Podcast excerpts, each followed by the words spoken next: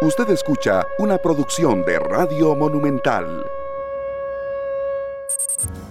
Hola, ¿qué tal? Muy buenas tardes, bienvenidos a Matices. Yo soy Randall Rivera, muchísimas gracias por acompañarnos, por estar con nosotros esta tarde de martes, tarde que se prevé, por cierto, muy lluviosa. Hoy entra la onda tropical número 14 a nuestro país, así es que por favor tenga prevención y precaución a la hora de salir a la calle. Matices no es un programa de noticias, es un programa de opinión y de interpretación un programa de entrevistas, de entrevistas interpretativas. ¿Por qué lo digo así? Porque hoy es el caso en uno particular en el que yo no puedo pararme a la mitad de los hechos y solo ver qué pasan y no este, interpretar lo que ha ocurrido. Les voy a dar mi interpretación de lo que ha ocurrido con un tema que es muy, muy delicado. Hace un par de años, un poquito menos, por un error de técnica legislativa a mi gusto, eh, se derogó, es decir, perdió vigencia un artículo de, eh, que permite, que permitía, está derogado, la intervención telefónica en temas de delincuencia organizada. ¿Qué pasó? Bueno, hubo este, hubo este error a mi gusto en técnica legislativa y desde entonces un grupo costarricenses, nos guste o no nos guste, nos parezcan buenos o malos, nos parezca como sea. Mantenemos en el país una norma vigente derogada. O sea, se aplica, porque ha quedado a interpretación de los jueces de cada caso, este, una norma derogada. Cualquier Estado de Derecho, ustedes entienden que nos guste o no nos guste, si una norma está derogada, pues el Estado debía de haber apechugado de que estaba derogada. Aquí no, aquí intentamos tapar ahí por todo lado que se cometió un error legislativo, un error de técnica legislativa. Entonces los jueces decían, no, no, yo interpreto esto como que no está derogado porque es muy impopular además decir que se derogó el tema. Este, eh, depende de los tribunales de alzada, eh, ahí van opinando diferente.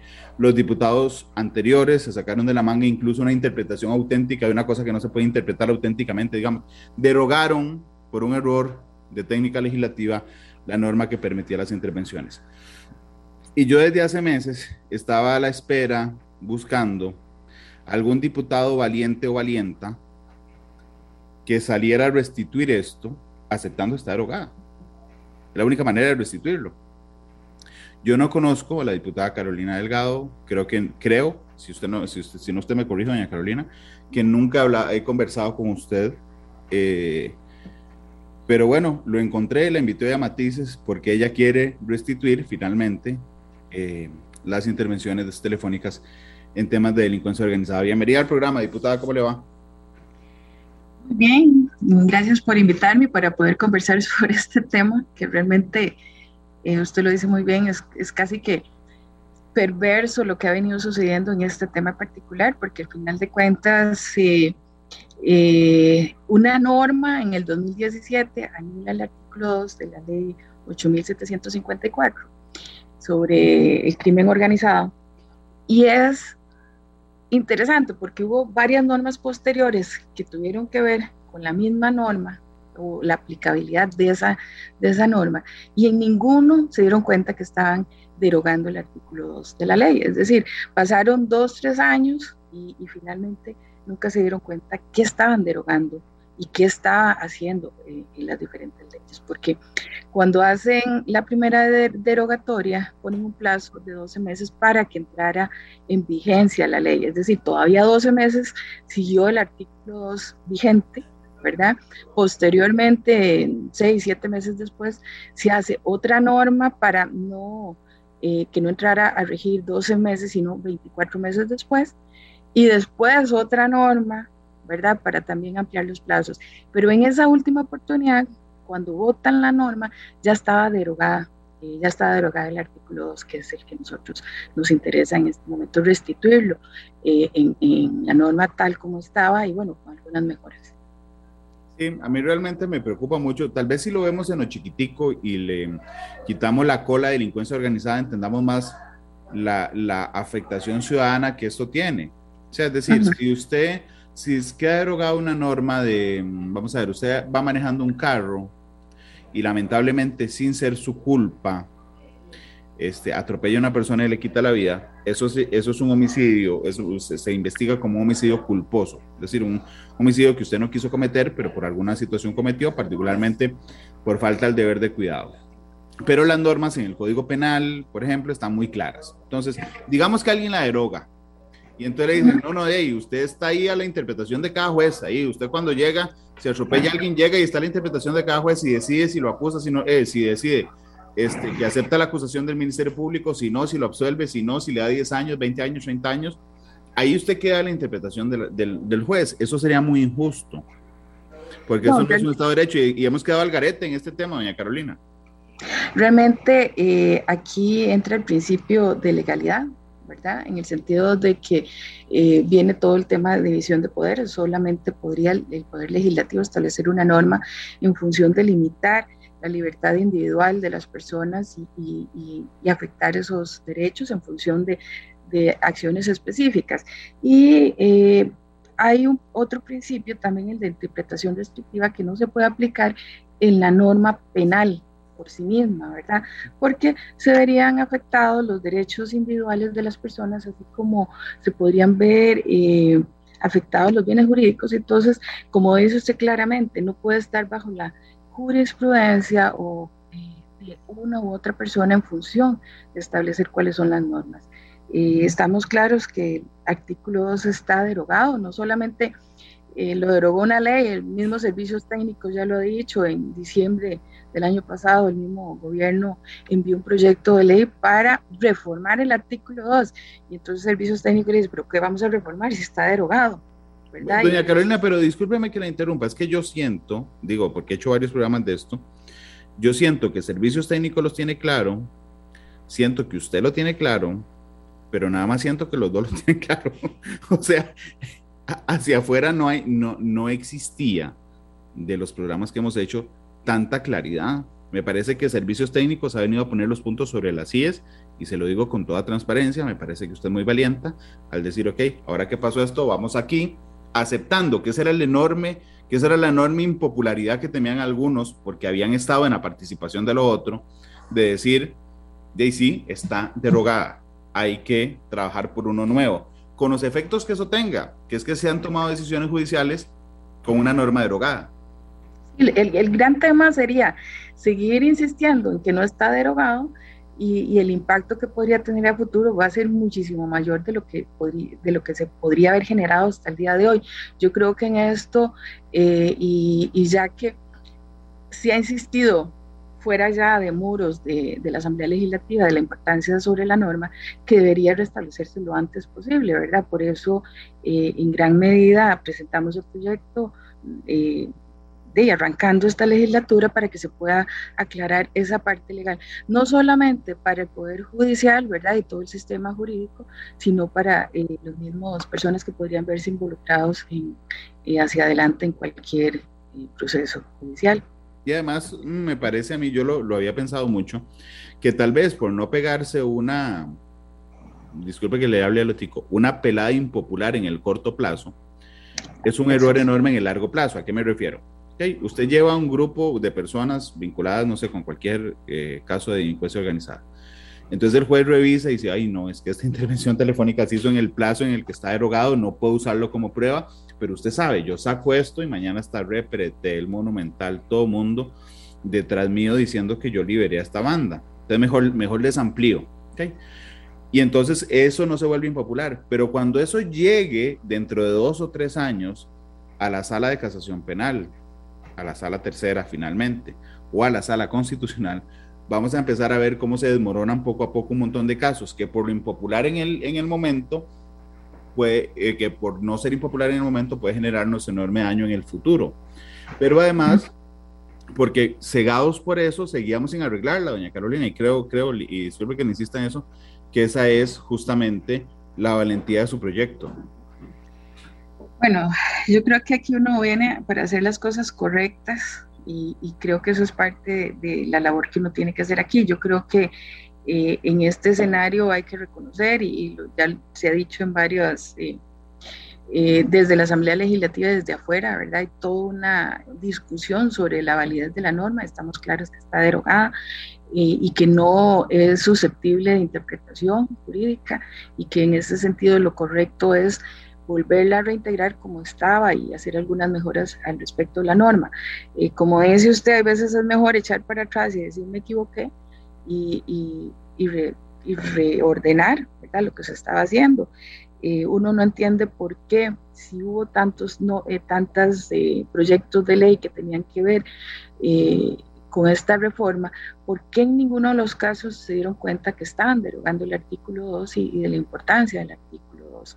¿Verdad? Tuvieron prácticamente 24 meses para hacer una norma que les permitiera no derogar el artículo. Y entonces, eh, eh, como dice usted, a veces uno le cuesta echar para atrás y decir me equivoqué, pero en este caso eh, la equivocación viene desde, desde el 2017, que fue el que se aprobó el primer proyecto que deroga la norma, y bueno, ya llevamos, a pesar de que entra en vigencia en el 2019, en octubre del 2019, eh, la derogatoria, eh, de todavía vamos para el 2022 y no se había logrado eh, volver a aprobar esa norma y que quede como debe quedar. Entonces, esas son de, de las cosas que uno se, se, no entiende en la Asamblea Legislativa, ¿verdad?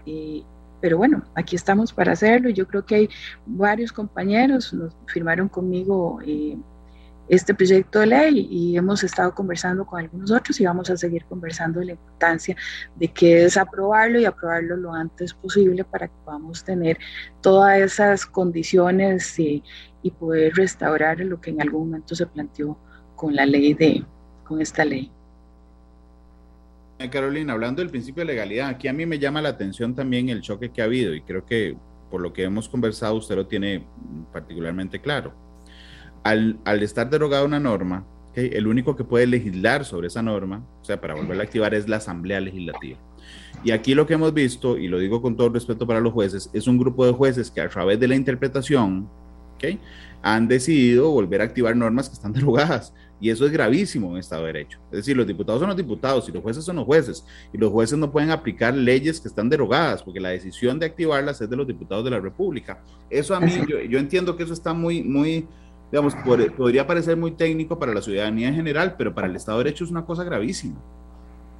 Claro, o sea, realmente aquí, eh, eh, con el principio de legalidad, eh, está todo lo que es la división de poderes. Finalmente, y lo que decíamos al principio, solamente desde la Asamblea Legislativa se pueden establecer este tipo de normas y no pueden ser bajo la interpretación de los juzgados o de los jueces en función de decir que hay una norma vigente que no está vigente en particular y bajo la interpretación de ellos no podrían decir que está vigente. Entonces, sí es importante que tengamos claridad eh, que es desde la Asamblea Legislativa que podríamos eh, restituir eh, la norma como un todo.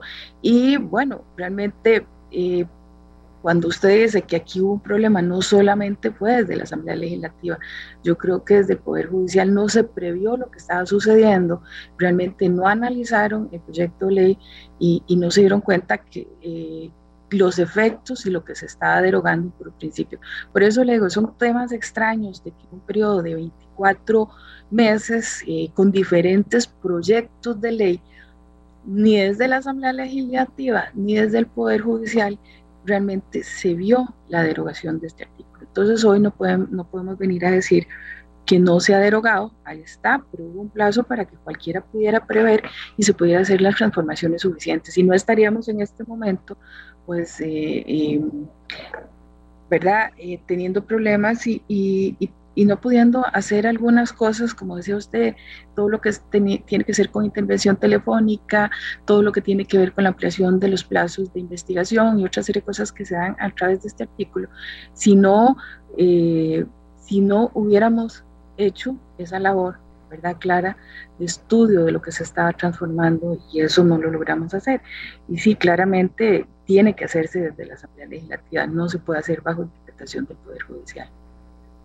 Doña Carolina, eh, le pregunto, bueno, perdón, para el público en general, la situación, aunque suene técnica, es muy simple. Desde hace entonces dos años, tres, más de dos años, ¿verdad? Entonces sería que empezó a regir. Eh, en octubre del 2019 es cuando empezó a regir. Bueno, cuando se dio la ley. Entonces, desde octubre del 2019 no se pueden usar intervenciones telefónicas en casos de delincuencia organizada. Así es, así de sencillo. Digamos, no se puede usar. Entonces, se ha seguido usando, ¿verdad? En algunos casos, y esa es la, la discusión que yo propicié con la diputada en el sentido de que había jueces que seguían tomando como válidas esas intervenciones hechas con una norma que está irregular. Lo que la diputada quiere es volver a activar esas intervenciones. Lo que pasa es que para volver a activarlas había que tener la valentía de decir es que eso estaba derogado. Sí, claro, y, lo que preocupa es, y usted lo dijo claramente, todavía hay algunos, algunas sentencias en donde aparece fundamentada en el artículo 2 de la ley y eso pues, realmente es preocupante eh, en el tema jurídico y, el tema de legalidad y en el respeto de los derechos de alguna gente, ¿verdad? Y toda la parte del proceso judicial, ¿verdad? Eh, entonces hay que aclararlo eh, de manera muy clara. Yo creo que el proyecto de ley presentarlo para restituir el artículo 2 ya da una señal clara de que sí, realmente está derogado el artículo y que y pues tenemos que apresurarnos y si se quiere seguir haciendo todas esas actividades en relación al crimen organizado, de que tenemos que aprobarlo lo antes posible. Y yo creo que eh, puede haber voluntad desde la Asamblea Legislativa para aprobar este, este, este tipo de proyectos. Yo creo que es de bienestar para la mayoría y nos da una tranquilidad jurídica eh, como país, ¿verdad? Y como sociedad. Doña Carolina, con todo el, eh, la transparencia y la... Sí, todo, con toda la transparencia, ¿ha recibido alguna presión para no hacer esto, para no presentar el artículo? Eh, para no presentar la reforma, perdón, no el artículo. No, no, no, todavía yo creo Todavía no. yo sí, todavía no, no puedo decir que no va a suceder, ¿verdad? sí, digamos en algunos Pero todavía no. No, todavía no.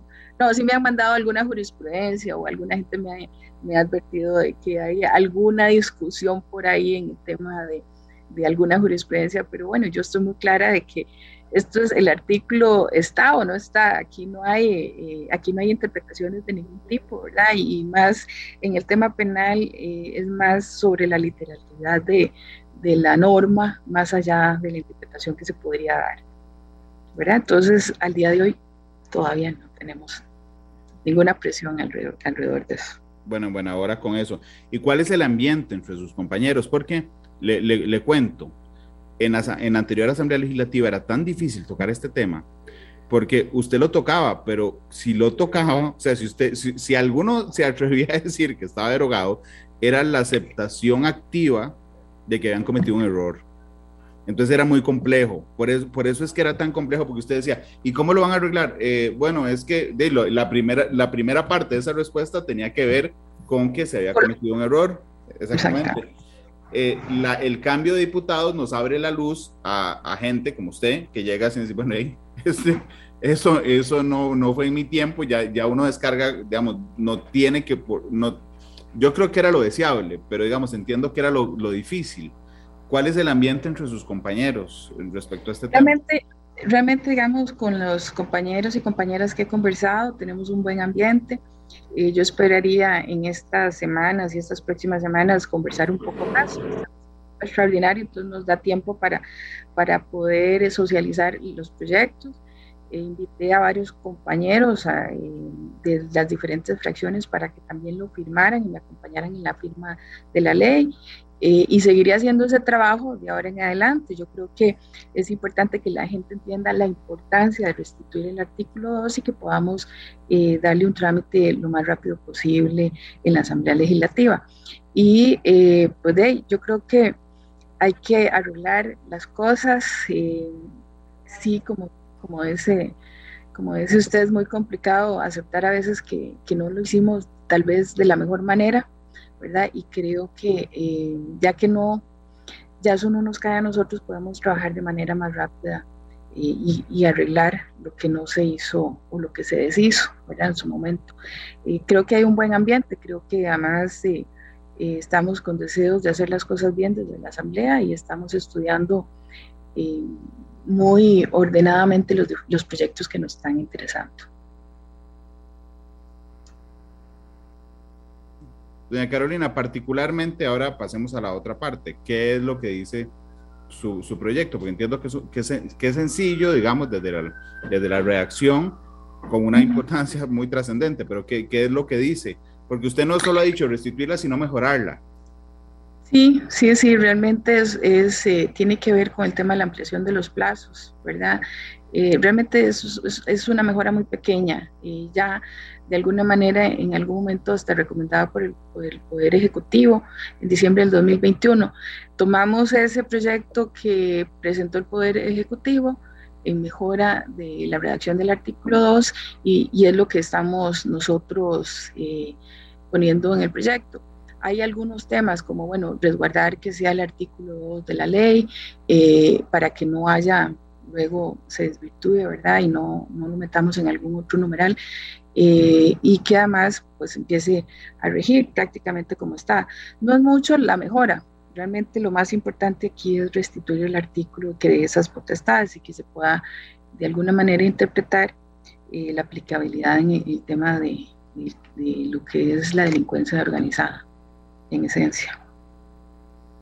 Sí, eh, ¿cuál, es, ¿Cuál sería el trámite? Porque, si nos explica, por favor, porque esto urge y, y, sí. y, urge bastante. Y finalmente, yo, yo no me cansaré de decir esto, sobre todo con con la transparencia de que yo no conozco a doña Carolina, en el sentido de decir, bueno, ¿y cómo hacemos para aprobar esto rápido, doña Carolina? Bueno, yo creo que hay que hacer esa parte de socializar. Creo que en algún momento el mismo Ejecutivo nos, nos dijo que, que cuando quisiéramos empezar a dar trámite a algunos proyectos ahora en periodo extraordinario, eh, proyectos que estaban iniciando en la corriente legislativa, pues ellos lo podían convocar para que se pudiera publicar, ¿verdad? Y luego eh, asignarle pues una comisión para que pudiéramos hacer un trámite más expedito. Eh, en la medida en que estemos la mayoría de acuerdo, pues podríamos, después de hacer las consultas obligatorias que hay que hacer, podríamos eh, darle un trámite rápido. Creo que por lo sucedido, ¿verdad? En, en los últimos proyectos alrededor de, de, este tema, lo lógico es hacer todas las consultas y que todos estemos claros, ¿verdad? De lo que vayamos a aprobar y que, que estemos convencidos de, de, qué fue lo que sucedió con la norma eh, en todas las partes y, y, tratar de aprobarlo lo antes posible.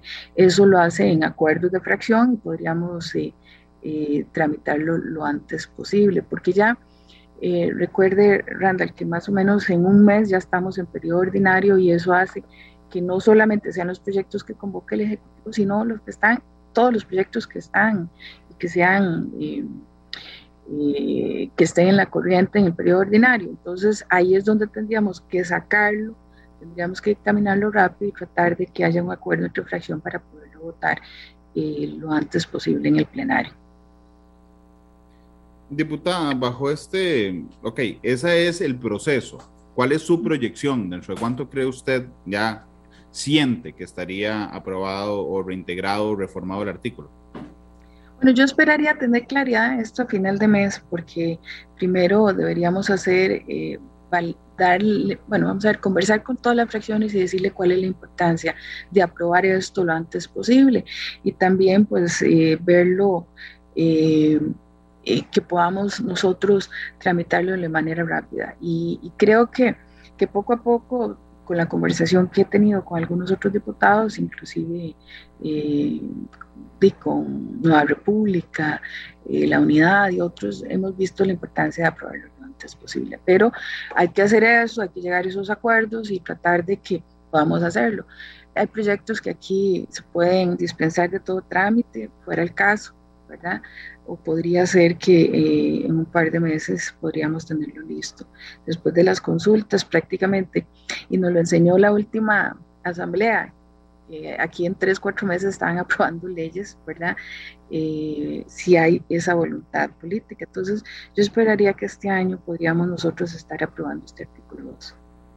Bueno, y además me parece a mí, podríamos repasarlo brevemente en estos últimos minutos, que esa liberación de culpas que se da con el cambio de diputados le ayuda en ese proceso, doña Carolina. Sí, sí, yo creo que eso nos permite a nosotros trabajar eh, como diría, eh, desde lo desde la verdadera intención de hacer las cosas correctas como debería hacerse siempre desde la Asamblea. Yo creo que uno aquí tiene que reconocer que, que los trámites a veces eh, no han sido lo mejor y lo vimos y tal vez pasen no solamente sobre este tema. El cambio del reglamento ha, ha abierto ciertos huecos para que algunos proyectos de ley pasen al plenario sin estar realmente estudiados o analizados o consultados, ¿verdad?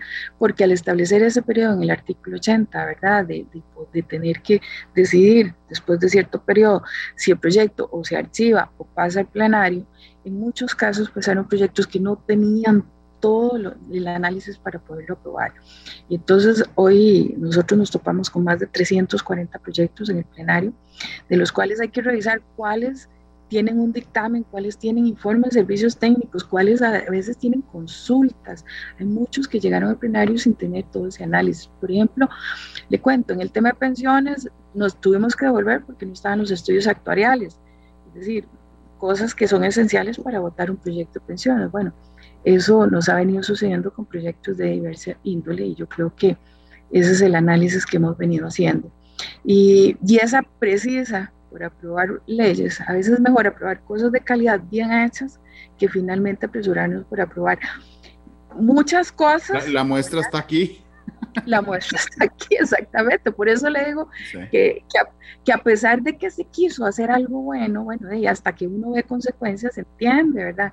Que, es, que son los temas. Entonces llegan proyectos y hemos tenido que volver muchos proyectos a comisión para poderlos arreglar, para poder hacer textos sustitutivos y poder hacer cosas, porque encontramos proyectos y ya con los dos días de mociones 137, con reformas de fondo, y uno dice, la única manera es devolver el proyecto a comisión para poder hacer algunas correcciones, porque abrir el plenario no es tan sencillo, ¿verdad? Entonces, nos es más sencillo hacer la discusión desde las comisiones y devolverlo eh, que hacerlo en el plenario. Entonces, eh, bueno, por eso le decía al puro principio, esto es perverso, finalmente, ¿verdad? Eh, dos, tres proyectos de ley y nunca se dieron cuenta lo que estaba sucediendo, que estaban derogando un artículo tan importante en, en la ley.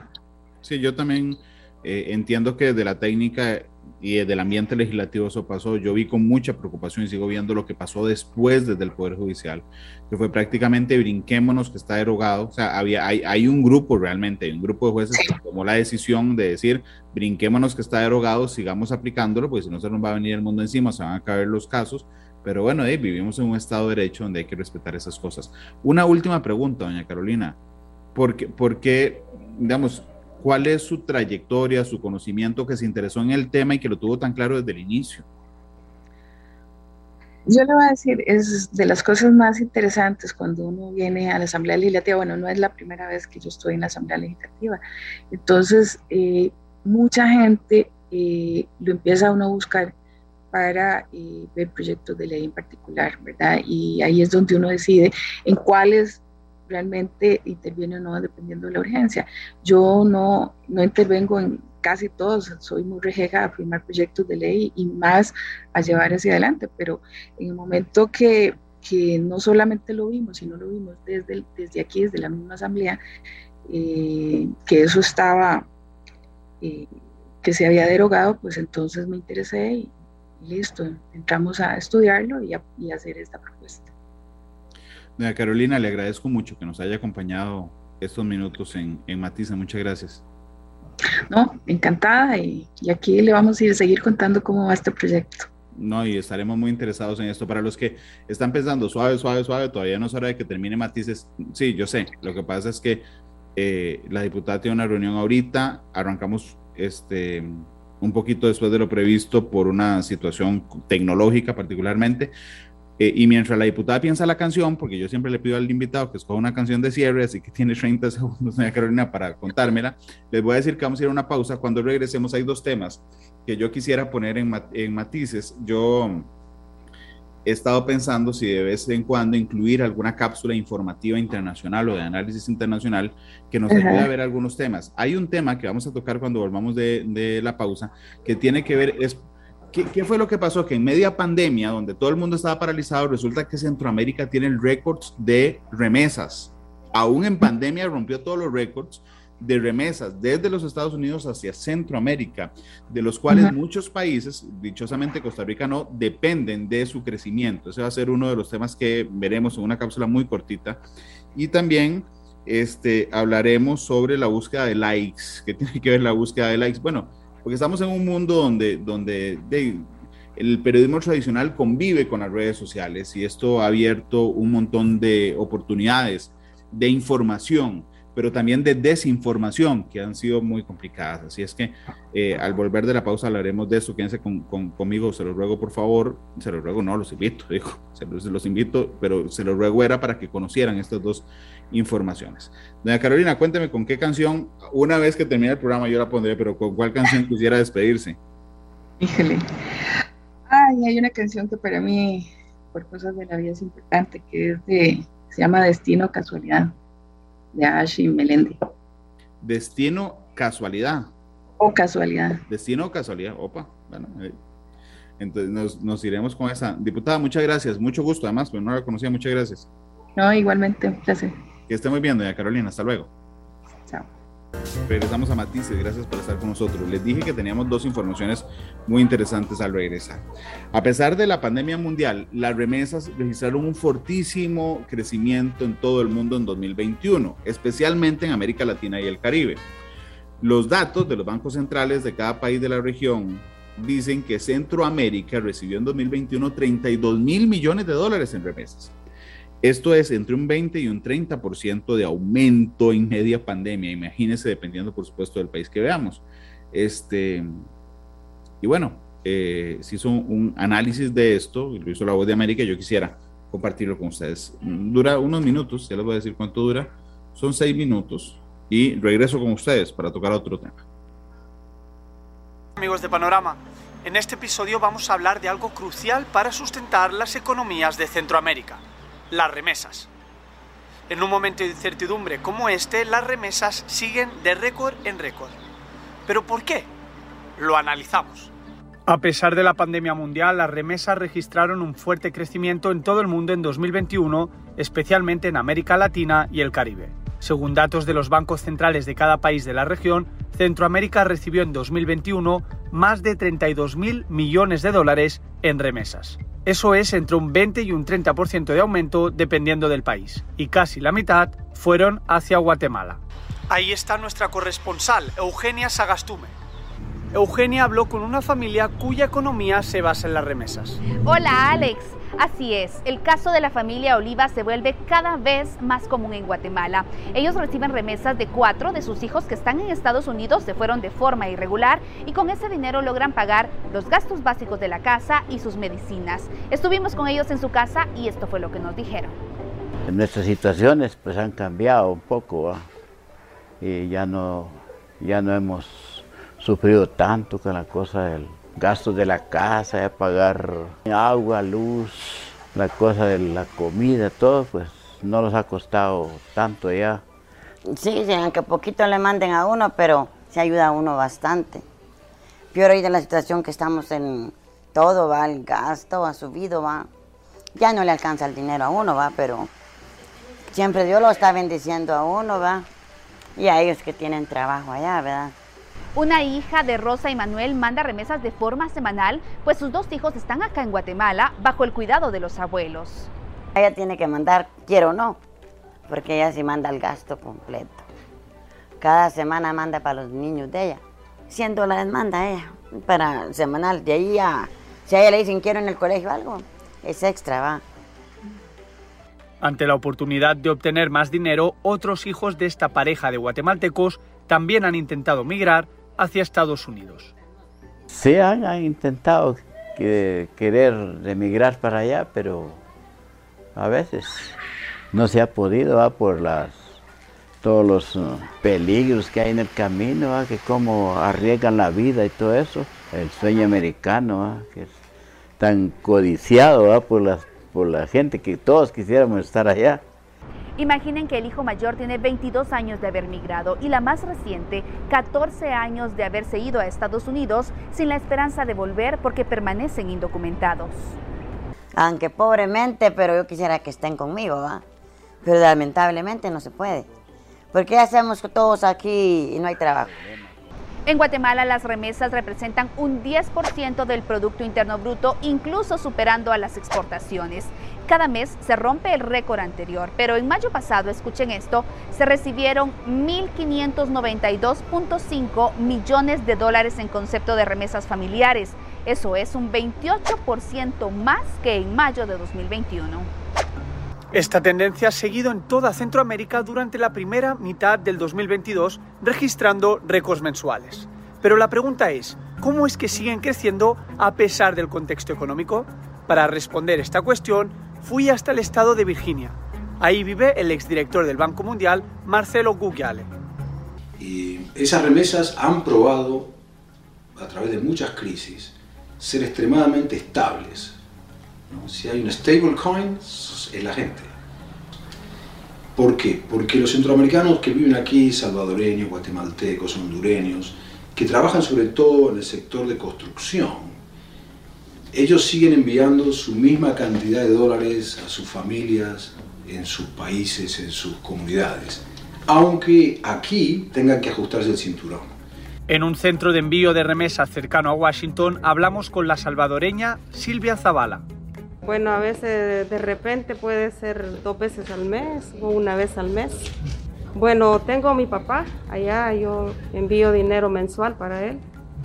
Y a familiares de repente también. Precisamente El Salvador es uno de los países del mundo con una mayor dependencia de las remesas enviadas desde Estados Unidos.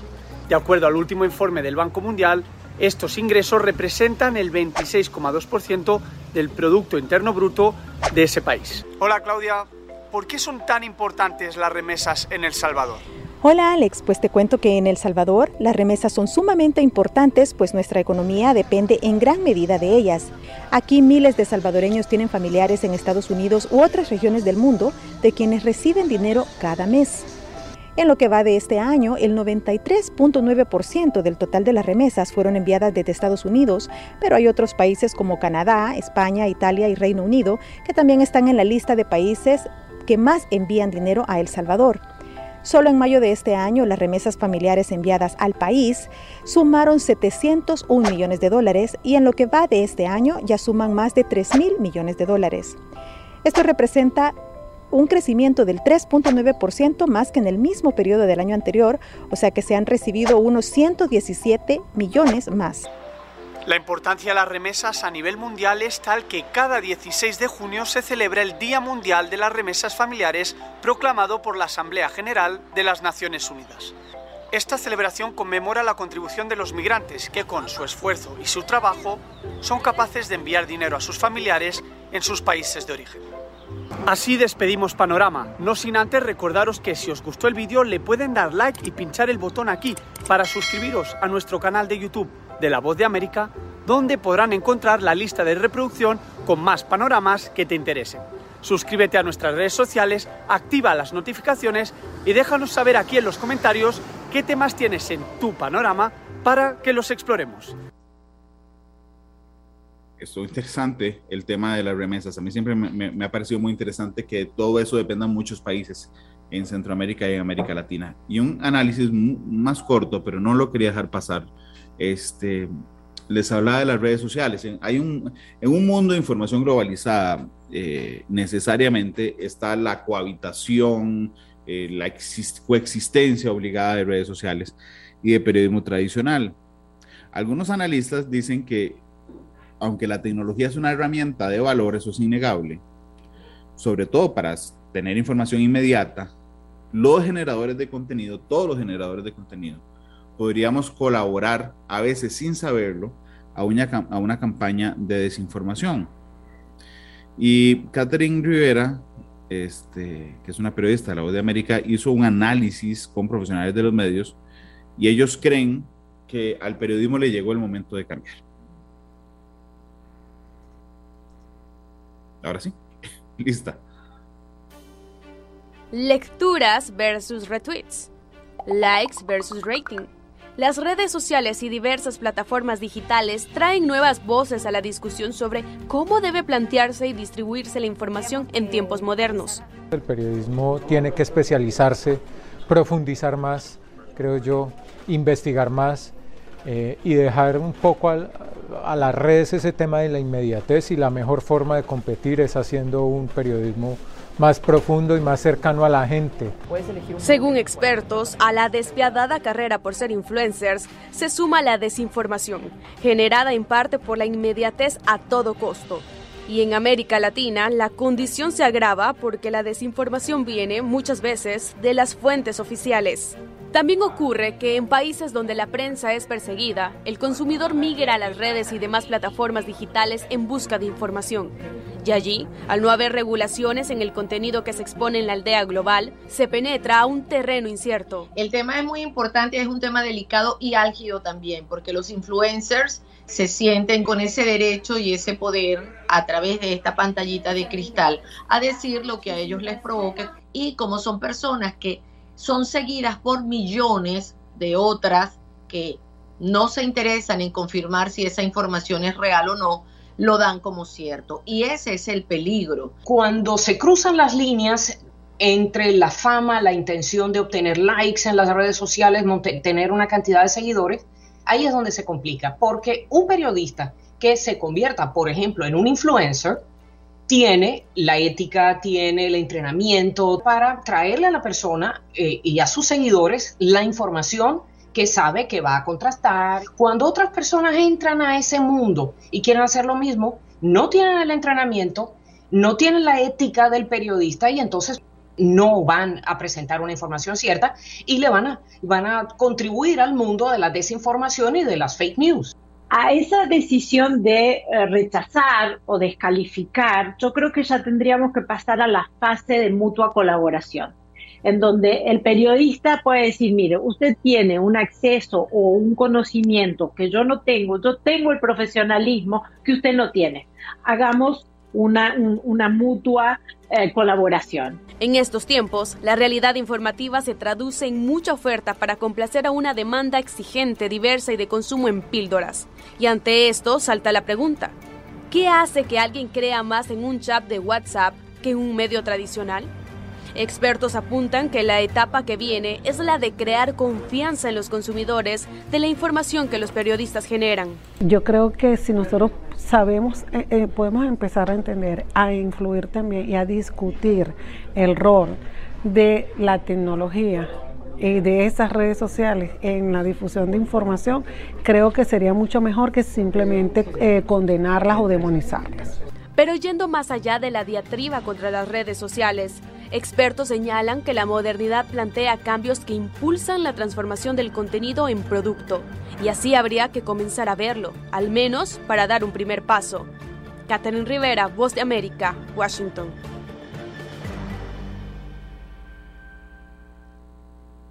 Bueno, gracias por habernos acompañado hoy en, Matices. Realmente ha estado muy interesante. El tema, el tema que planteó la diputada Carolina Delgado ha sido muy interesante y eh, pues creo que había que tocarlo, tocar algunas fibras sensibles, lo sé, eh, pero bueno,